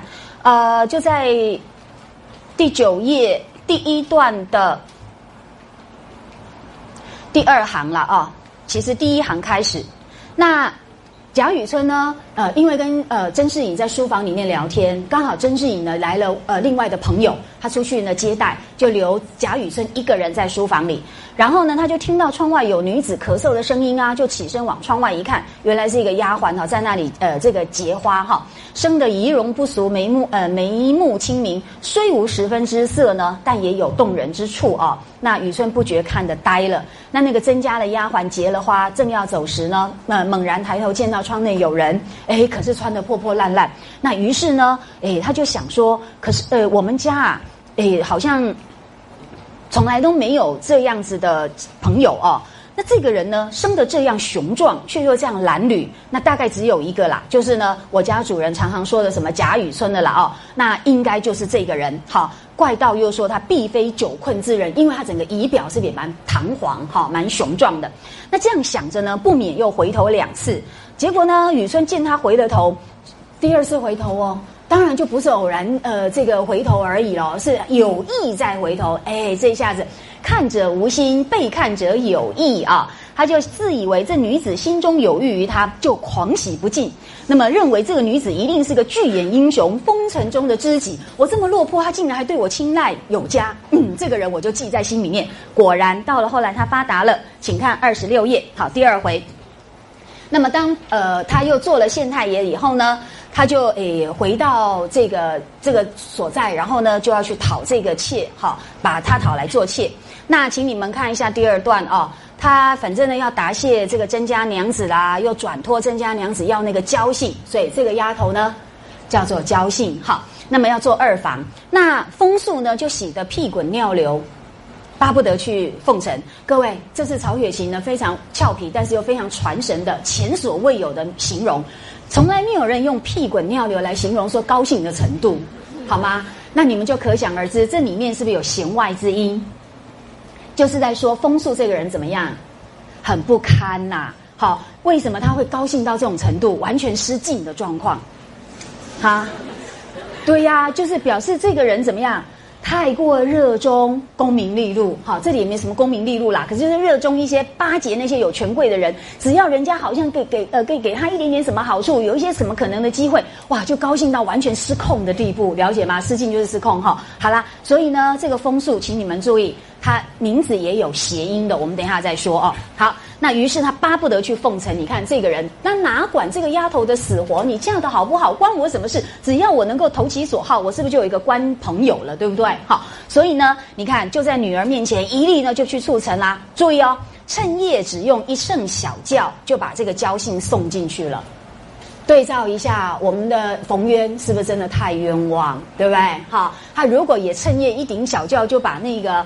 诶，相邻，好，给给娶进来，不也没有这样的事情了吗？所以你看世间事情是多么的难料哦。那我现在要说的是呢，这个交信，请看下一段。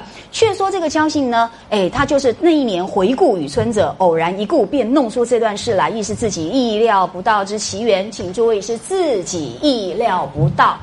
那么谁知他命运两际，不曾望到贾雨村身边呐，一年就生了一个儿子，那是不是就地位很稳固？那么结果又半年，雨呃雨村的嫡妻忽然染疾下世，雨村就把他扶正，好，扶册作为正室夫人了。好，我们都在怀疑他的嫡妻可能是被下毒哈，不晓得是哪一方，没有，这是开玩笑。可是我真的觉得这里面有没有注意到一连串的巧合？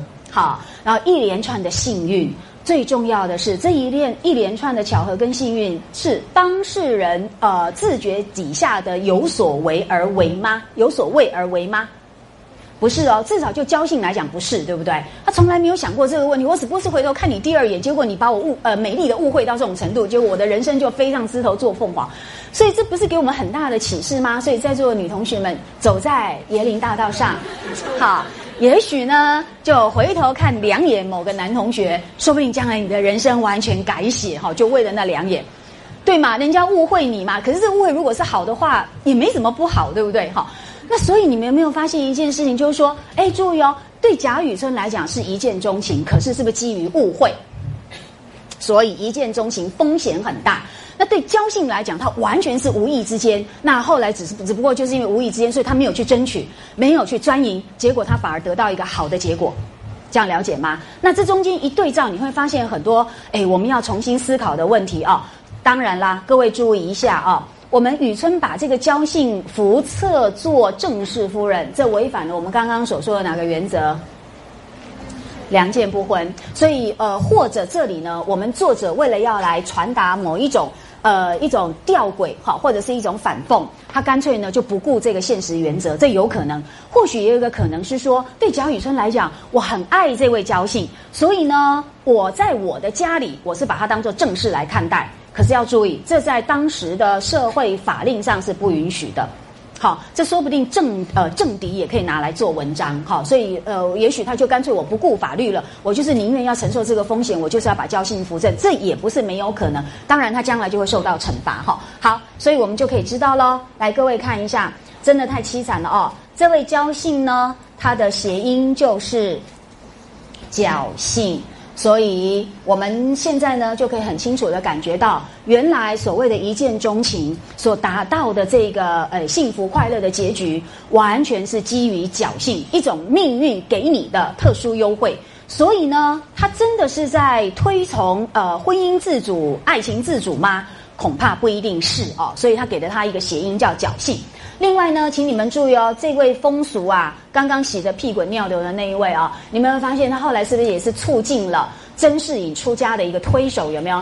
甄士隐是不是卖的田产，所有呃就来投靠他？没想到他把人家的钱用呃半半哄半赚，有没有？用光之后是不是呢？就有点像张爱玲笔下的那个白流苏家的白哥哥哦。然后呢，反正我把这个妹妹的钱用完了，我就急着要想把她扫地出门。于是他是不是就在那个甄士隐面前呃讲一些他的闲话？那甄士隐是不是更气了？对不对？就知道说我怎么样遇人不淑啦，我实在是投靠错了人。可是问题是他已经又年老又贫穷，他没有翻身的余地哦，所以整个人已经就露出下世的光景，还记得吗？这个在第一回。那所以后来是因为在这种心态底下，他出去闲逛，是不是遇到了道士来度化他？于是他就飘然远去哦。所以你们看，你是岳父哎。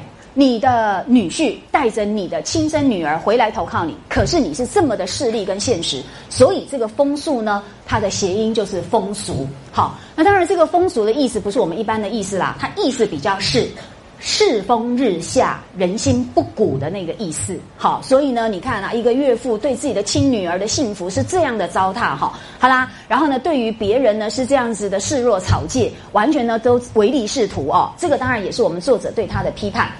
好，可是呢，我们请大家注意一下哦，那个香呃真英莲呢，呃，在我们刚刚提到过的那个冯渊的故事里面，我们来看一下，它当然名字的谐音就是真英莲。那么，请特别注意一下，知批说它这个相邻的这个林字呢，也是来自于莲跟荷哦，因为莲跟荷呢，那个莲字。谐音为连，好，那相邻其实就是相连的意思，好，这个也是有它的谐音，这是知批说的。然后呢，哎，那个倒霉的，因为一见钟情，那个情感太强烈，强烈到飞蛾扑火，整个人都葬送掉，化为灰烬的那个冯渊，好，那个冯渊就呃谐音就叫做，来，请看这里。就是啊，逢冤，好遭逢到天大的冤屈，所以那个门子是不是用前世冤孽来做解释？有没有莫名其妙一个突如其来的激情，结果把这个人就烧毁了哦？所以激情真的是一个浪漫主义所歌颂、所追求的一种价值吗？我觉得，呃，《红楼梦》并不这么认为哦。你们可以再思考一下。那当然啦，我们再回来，这个可怜的英莲，她事实上就是被哪一个很粗心、不负责任的人给弄丢的，从此她一辈子呢就走上悲惨的道路。那个人叫做霍启，好，有没有？就是甄家的一个仆人。哎，他那边是讲甄家的家人哦。你们知道《红楼梦》里面讲到家人的话是什么意思？哈，家人就是家里面的奴仆啦。好，不是我们今天那个 family 的意思。那么这个人物是出现在第十一页，好，你们可以对照一下星号后面，兼呃真是闲处光阴易过啊啊，然后倏忽又是元宵佳节，请各位注意一件事情，第一回出现了三次的月圆，好。那包括元宵节，包括中秋节，好，都是月最圆的时候。尤其元宵节呢，是有个特，它是有特殊的节气意涵，也通常被明清的世情小说善加运用的一个节日。像《金瓶梅》，《金瓶梅》也常常用到元宵，哈。那为什么？因为它有一些节庆的特性啊。呃，有能够去传达作者所要表达的人世的炎凉无常，好，这个你们可以先有一点概念。那果然呢，就在这个好表面上烟火灿烂、好最热闹、最繁华的一个节日里。我们英莲呢，竟然就遭受到人生呢最悲惨的一个待遇哦。那你看，世隐他家呃命家人霍启抱了英莲去看射火花灯，然后呢，他非常的粗心，人那么多，他竟然把一个小女孩就这样放在路边，自己跑去上厕所，回来当然找不到人嘛。那所以呢，你们就可想而知哦。哎，可怜的英莲，真的完全命运就这样莫名其妙的，那么可以说是《红楼梦》里面最悲惨的一个。那这个祸起呢，谐音就是灾祸从此而起的意思啊。那我想这个你们大概都知道。好，那我们剩下来的呢，呃，不多了啦哦。我们简单再跟大家做一个诶补充，那就是呢，其他的包括那个元春、迎春、探春、惜春，合起来就叫做什么？元婴。叹息，好，这个你们都很熟悉，所以我讲很快。来，我们只讲几个重要的就好。那像那个第五回啊，呃，贾宝玉在太虚幻境里面受到警幻的招待，那么警幻招待给他的是茶酒香。这三样东西，茶跟呃酒，还有呢就是可以焚香哈，那么带来精神愉悦的一种芳香疗法的。那么它们都有特殊的名字，一个叫做群芳水，好，这个是香料，好，那这个水字呢，谐音为碎，好，那请你们呃注意一下。另外呢，还有茶跟酒啊，分别叫做千红一哭，这个哭呢，谐音为哭泣的哭。那请大家注意这个哭字啊。以前呢，曾经有同学不止一个跑来问我说：“那这个千红一哭的哭，可不可以谐音为这个哭字？”好，我我的回答是：当然没有什么不可以。可是问题是说，谐音很多，到底它是写哪个字的音，要用什么意思？你当然不能没有限度的一路写下去，对不对？就好像哦，刚刚我们说的那个呃十里街人心巷的这个十里，我们刚刚说过，这个十里是谐音什么？势力。那曾经有一位图书馆的馆长，他就问我说：“哎，这个十里可不可以谐音为市里呢？”好，那我的回答也一样，就是谐音真的太多了啦。你要这样子的，诶，一路的只完全从音上面去推演，没完没了。那这个到底是不是全书的意思？你当然就要有证据。全书里面的证据，或者是支批的证据，那我们采用的是严格的一个呃一个标准，那就是呢你要有支批，否则的话呢那些谐音我们都觉得也不错，但是可能就不是我们要采用的哦。好啦，所以这个千红一哭的哭呢，同样的道理，那就是哭泣的哭就好。而且你说枯萎的那个枯，事实上跟这个枯字意思不会差太多嘛，那没有增加什么新的理解，也没有别的证据，我们不采用。好，同样的。那么万艳同悲的这个悲，谐音为悲哀的悲。可是各位你们就知道了，这三样东西，不管是群芳还是千红还是万艳，好，那么它所涉及到的这三个语词，有没有注意到？其实都是所有女性的意思。好，那么芳红艳本来都是女性的代名词啦，加个群千万，就是表示所有的女性。那下面呢所用的都是一个悲剧性的一个呃负面的。一个动词，好，呃，你就可想而知，基本上呢，警幻它就是在暗示，呃，这些精灵的金钗们呢，他们所演绎的是一出女性集体悲剧命运交响曲。好，那所有的女性都是葬送到悲剧当中，那这就呼应了呃那些金钗的布册是放在薄命司的原因，所以它内在是非常一致的哦。好，那这个跟各位再简单做一个说明，还有几个很好玩的东西来，我给你们呃这个分享一下哈。那我们今天又又还是在第一页的谶语。好，没办法，但是因为很好玩，要跟你们分享一下。这个相邻就是那个相连呐，哈，我们有讲过哦。那秦中呃就是什么秦种，那我们也讲过。不过呢，它的这个谐音恐怕是负面的一个反讽哈，这也讲过。另外呢，请你们看一下这三个好不好？好，这三个很好玩，他们都是贾府的亲客啊。我不能让你们看，不然你们一下就知道了。你们已经看到了是不是？好吧，好，那就是他们是贾府的亲客。你们知道什么叫亲客吗？啊？什么叫亲客？他们要有必备的条件呢。必备条件就是是不是应该也要博学多闻呐？不然我要你请客干什么？我白白呃给你供你吃供你住，你当然要博学多闻。所以我有什么疑难杂症，我有什么需要，你是不是要提供意见？好，要懂得引经据典，要可靠，不然我要我养你们这些人干什么？了解吗？但是因为他们基本上呢，就有点像 parasite 了。哎，就是寄生虫啦，哈，那就是把自己的学养，那当做是一种这样的依附他人，然后谋求衣食。老实说，也是呢，读书人的一种降格以求啦，哈。那所以呢，我们读呃曹雪芹对他们其实好像不大有好感哦。你们看他的名字，一个叫沾光，好，这个你们一看就知道。我本来应该让你们想比较好玩哦，算了哈，我们太太先曝光。总而言之，那下面那个名字呢？单这个字如果当姓的话，要怎么念？对，所以善聘人就是谐音，善骗人。哎，当然啦，你吃人就什么嘴软，拿人手短，你当然要投那个给你衣食者的所好嘛。所以有的时候你真的都要讲粉饰太平，你要讲一些好听话哦。那所以呃就被叫做善骗人。那另外一个是补顾修，很明显，只要一念就知道是什么不顾修。好，那所以呃。我我觉得曹雪芹对他们比较严苛，为什么我这样讲呢？因为我后来哦全部读完前八十回哦，这些亲客们出现的场合我都做过推销。我其实发现这些亲客们所讲的话跟所做的事，未必都是不顾修，未必都是在骗人，有些是很公道的。好，那所以呢，我觉得作者对他们实在是太严厉啦，也太太偏颇哈。那另外有一个人，来，这个人是我自己说的啊。后来我竟然发现清末的评点家也是这么说，所以我想这叫什么什么所见略同哈。好，总之，诶，那个是出现在第三十五回，呃，请你们可以去翻一下哈，就是呃三十应该是第三十五回了哈。呃，我们来找一下好不好？那我那时候注意到这个人呢，那么把他的上下文再理解一下，我觉得这里面应该是有谐音的意味啊。那就是五百三十九页，好，来五百三十九页第二段，呃，那个时候呢，有人来回话说，富二爷家的两个妈妈来请安，那宝玉一听就知道是通判呐，一个叫做富氏家的妈妈来了。那你们都知道，宝玉是不是很讨厌妈妈这种鱼眼睛嘛？哎，没想到他不一样哦，他竟然呢，赶快就呃很客气的叫人赶快把他们请进来，不要怠慢人家。好，那。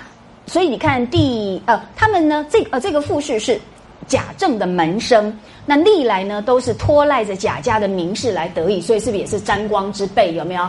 也 也是那一种富继伟，然后呢是呃靠人家的好处的啦哈。讲难听一点，是有点那种狐假虎威的味道。呃，那贾政当然他是蛮怜惜一般的那一种啊读书人，所以对他们也很好。那所以呢，诶，与别个门生不同，那他那边呢，当然也常常找人来，呃，请人来走动。那宝玉为什么会呃令两个婆子过来呢？好，那当然就是因为他听说傅氏有个妹子，名字叫傅秋芳，也是个穷闺秀玉哦。常听的人家说啊，她是才貌俱全，虽然没有亲眼目睹，但是呢，遥呃遐思遥爱之心十分澄净。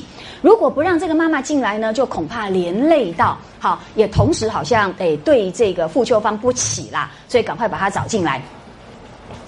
假如不是听说傅秋芳是才貌俱全，好，那其他人也连带就要被冷眼相看。所以你不觉得宝玉这个人实在也有一些呃各种歧视的心态？哈，我们就不多说了。总而言之，那你就可想而知喽。那傅氏在打什么主意？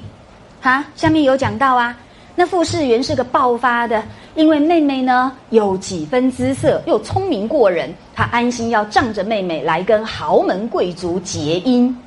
有没有注意到，把妹妹当做是一个商品？好，要诶作为他那么晋升上流社会的一个垫脚石。有没有注意到？所以兄妹亲情是不是也杂染了很多的势力考量？所以人情中有势力，势力中有人情，这真的是一个很复杂难辨的问题啊！所以呢，我自己就在想，这个复士，哎，用谐音来理解，好像也不也完全可以呃相通。它是不是就是趋炎附势的复士？好，所以这个我写在这里。那后来我发现，哎呀，那个清代解安居士也是这样讲，我就觉得有一点失落哈，被人家讲去了哈。好。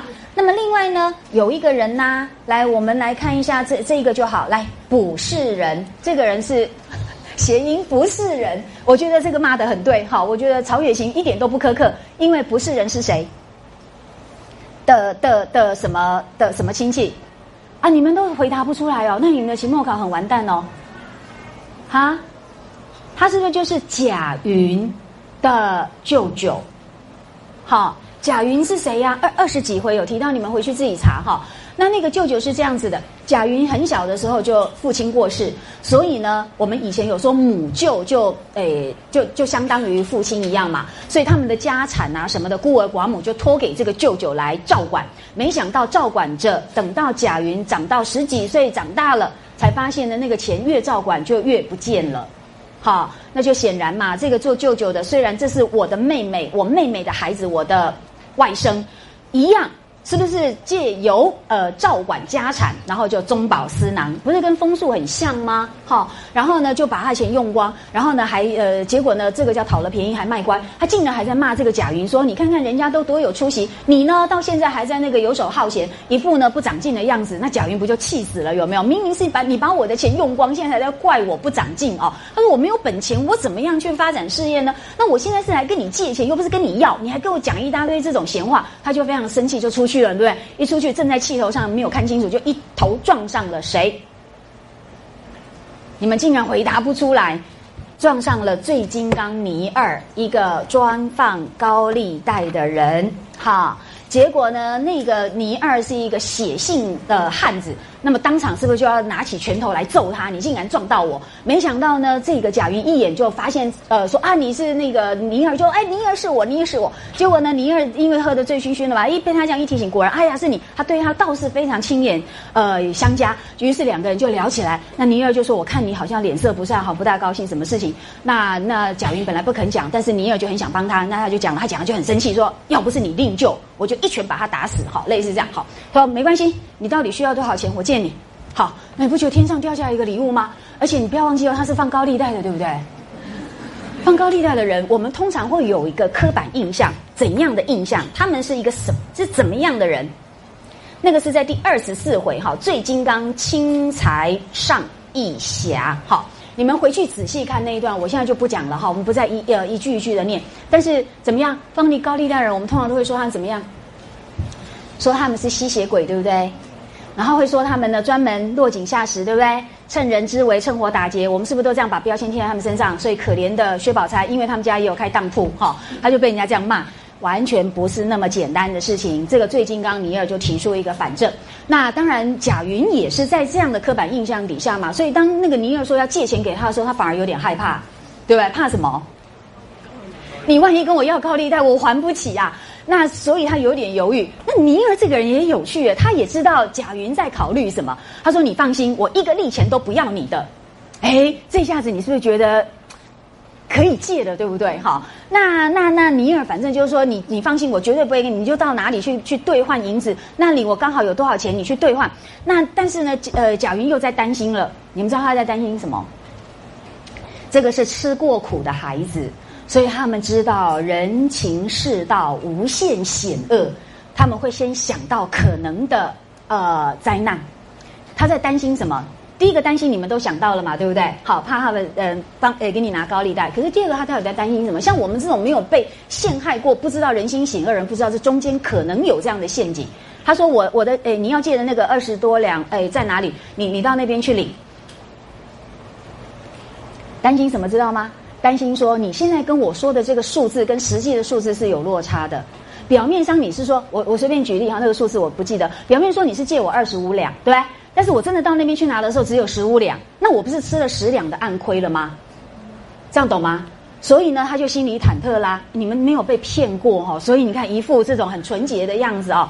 那贾云是吃过很深很深的苦的，这种孤儿寡母真的是非常的悲惨哈，所以他立刻就先想到我可能会哎遭受到什么样的陷阱好，结果呢，他心怀忐忑啦，到了那里地方去拿了银子一称，竟然分毫不差。好，而且呢，尼尔还说你不要跟我写借据。好，我绝对相信你不会骗我。你不觉得突然之间掉下一个大善人？好，那而且分毫不差，所以心中也觉得是不是非常的奇特？哈，有这样的奇遇。